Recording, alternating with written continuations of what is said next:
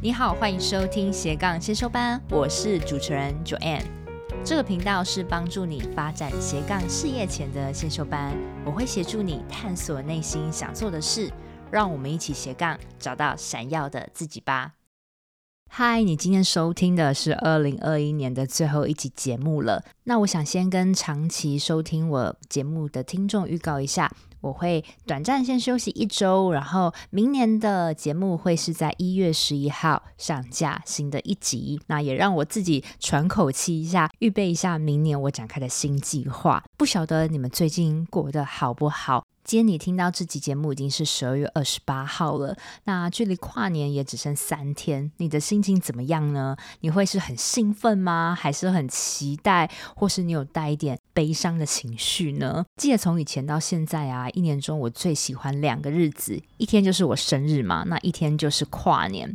在每年的年末呢，我总是要留个独处时间给自己，做个年度反省、展望未来的动作。好像做了这个动作之后，瞬间就会对自己抱有一点希望，有没有？因为好的啊、不好的都像重新 reset 了一样。你有会有这种感觉吗？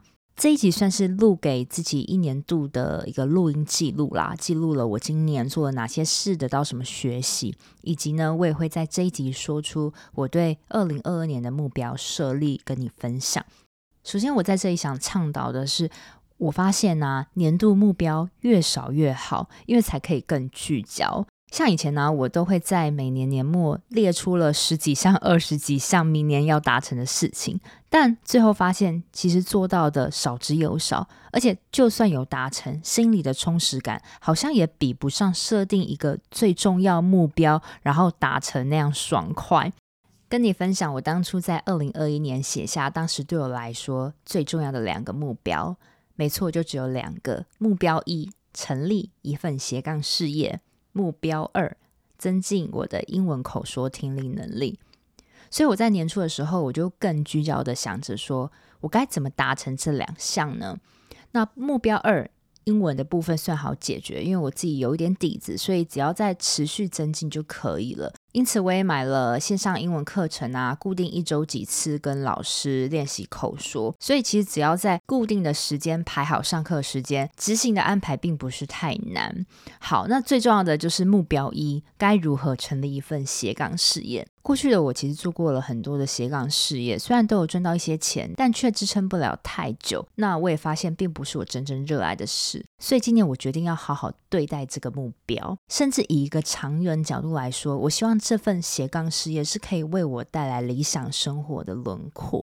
不瞒你说，最初期的我是用一种最简单、最阳春的方式去进行发想的动作。因为我还是有正职工作要做嘛，所以一天中我只有在下班后的两到三个小时才有办法拿来做这件事。不管我今天是不是知道我这两个小时要做什么。即使我也只是待在在网络上爬文，我也要逼自己每天认真两小时去做所有可能让我达到目标一的事。一开始没有方向，就真的只是看看 YouTube 一些励志的影片啊，和看一些别人写关于斜杠副业的文章。同时呢，我也会把自己觉得有可能可以做的尝试，一想到就记录下来。回想起来，我也记录了十五个左右。最后有个关键点是在我乖乖做的第三个月吧，也不知道是哪来感觉。有一天在听别人做 podcast 的时候，就觉得哎，好像我也可以做做看。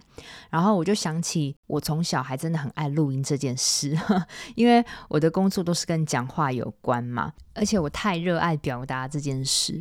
最后确定我要做 podcast 之后，我每天下班两小时的安排，我要做的就是更聚焦的想着。我的 podcast 要讲什么？我希望能带给别人什么价值？我该怎么买设备？那第一集我要讲什么？因此就诞生了你今天所听的这个节目。关于节目的核心定位跟初期的心理建设啊，新的朋友可以去回听我的第一集跟第二集，在这边我就不赘述了。那我只想要表达就是，当你有个非常明确的目标，你真的会想尽办法哦，没用的、有用的方式，你都会去尝试。我就是个完全没有方向，靠着有点不聪明的方式，逼迫自己每天下班后去发想我能做什么，而且要不愧于心。今年啊，我不仅真的创立了斜杠先修班的 Podcast，也持续每周更新，来到了第二十一集。令我没想过的是，因为这个频道，我以过去的经验分享，开了五次的一对一斜杠辅导咨询，那更加认识我的听众，也认识到很多不同领域的来宾啊。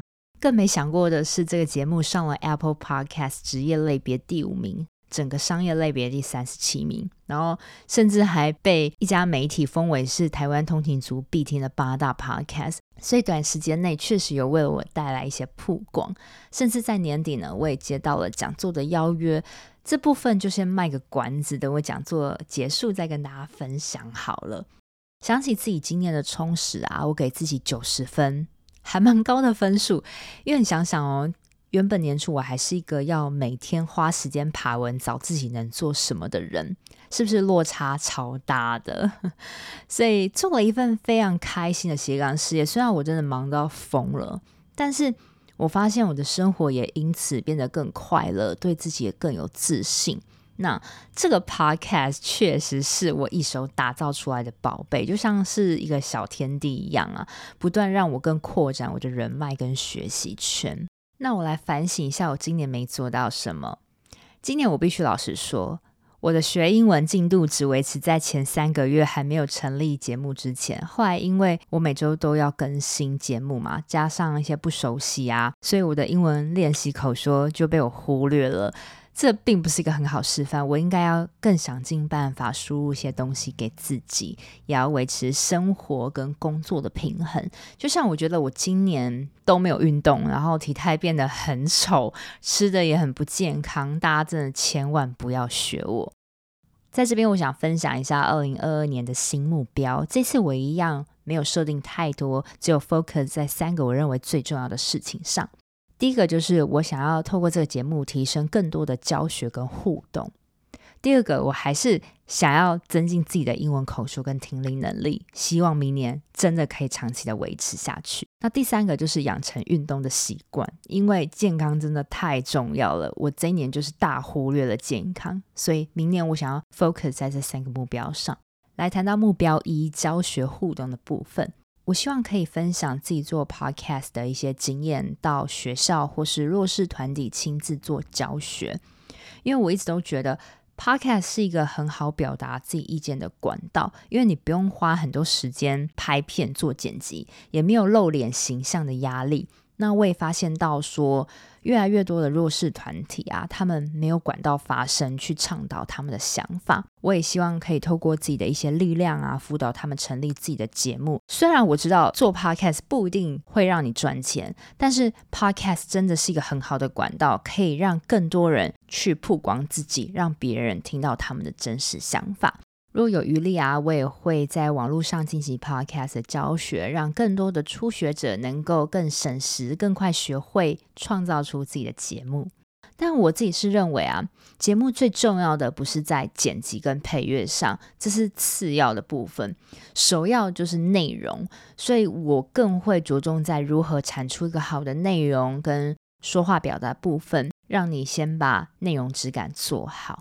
在互动的部分，就是大家期待很久的实体交流会了。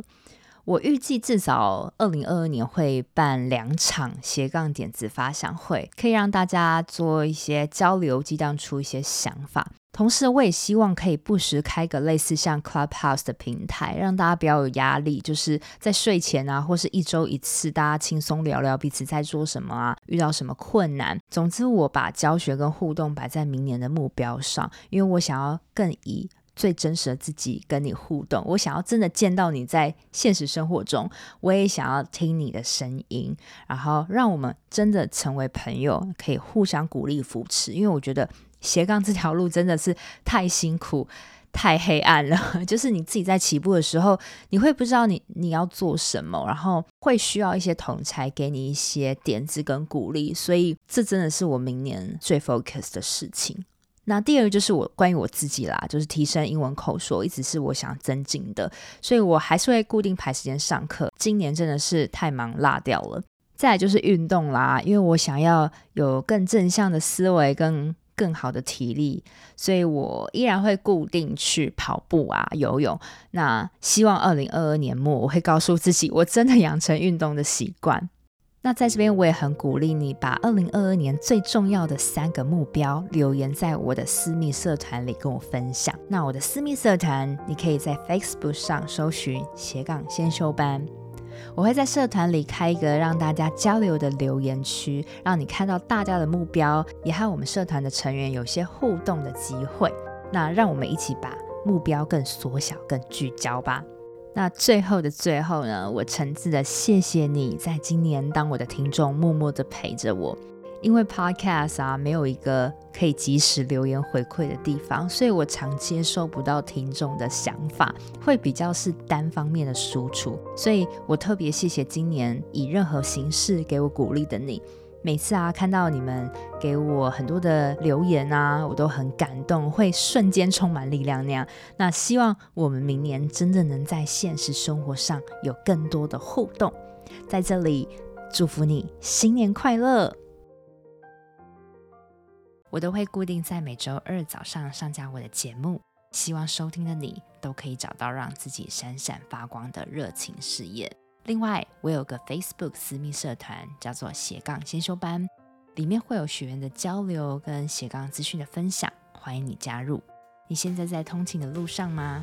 不管你正在做什么，我都很感谢你花时间收听我的节目，而且听到了最尾声。